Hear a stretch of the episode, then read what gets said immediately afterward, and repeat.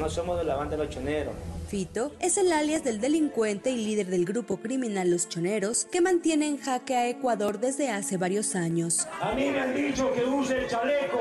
Pero que regresó a los reflectores luego del magnicidio de Fernando Villavicencio, candidato presidencial en el país sudamericano y quien días antes denunció amenazas del delincuente conocido por sus nexos con cárteles mexicanos como el de Sinaloa y Jalisco Nueva Generación. Se revela gravísima amenaza de uno de los capos del cartel eh, de Sinaloa, me refiero alias Fito, en mi contra y en contra de mi equipo de campaña con una advertencia que si sigo refiriéndome a él y a su estructura, ellos atacarán en mi contra o atentarán contra mi vida.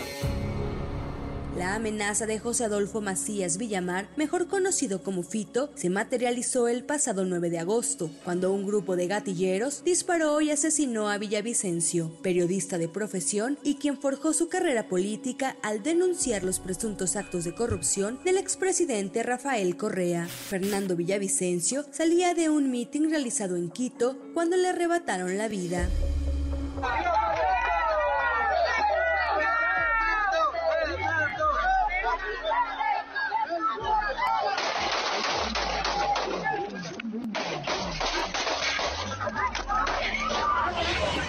Damas y caballeros y a todo el mundo entero. Estaba dirigida para el jefe Los Choneros. José Adolfo Macías Villamar Fito nació el 18 de noviembre de 1979 en la ciudad de Manta y asumió el liderazgo de Los Choneros, organización delictiva dedicada al tráfico de drogas y otros delitos, tras el asesinato de Jorge Luis Zambrano, alias Rasquiña, en diciembre de 2020. 11 años después, Fito fue capturado y sentenciado a 34 años de prisión. Sin embargo, se fugó de la cárcel conocida como La Roca junto a otros 17 reos de alta peligrosidad. No obstante, tres meses después fue recapturado. Durante un operativo, la policía irrumpió en un inmueble y en su interior el delincuente fue sorprendido cuando se escondía en una instalación subterránea, al puro estilo de Joaquín El Chapo Guzmán, líder del cártel de Sinaloa y quien se encuentra recluido en una cárcel de Estados Unidos. Los cárteles mexicanos comenzaron a tejer sus redes en el país sudamericano desde la década de los 90 y se han fortalecido durante los últimos años. Debido a su ubicación privilegiada, el puerto de Guayaquil, por ejemplo, conecta con el Pacífico y se ha convertido en una ruta hacia Asia. Además, de acuerdo con especialistas, la cocaína que se produce en Colombia y busca llegar a Estados Unidos pasa por Ecuador.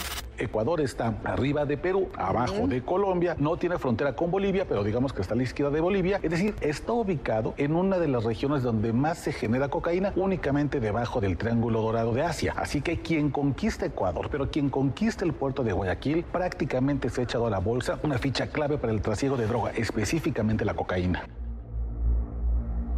El cártel Jalisco Nueva Generación y el cártel de Sinaloa son las principales organizaciones mexicanas que además de buscar el control de nuestro país, buscan dominar territorio ecuatoriano y las batallas más cruentas se han registrado en las cárceles. Desde el 2021 al menos 500 reos han muerto en diferentes motines. Apenas el fin de semana, José Adolfo Macías Villamar Fito fue trasladado a una cárcel de máxima seguridad. Esta acción desató una serie de protestas en las calles de Ecuador y principalmente en las cárceles, donde los reos integrantes de los choneros y de al menos tres centros penitenciarios se declararon en huelga de hambre para exigir que su máximo líder y el criminal que es considerado como el más peligroso del país sea enviado nuevamente a una cárcel de mediana seguridad.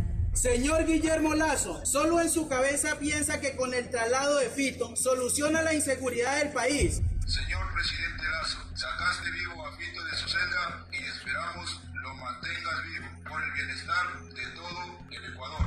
Caso contrario, miles de personas morirán y se seguirá tiñendo de sangre a la población ecuatoriana, todo por sus malas decisiones. Queremos que lo regrese donde se encontraba.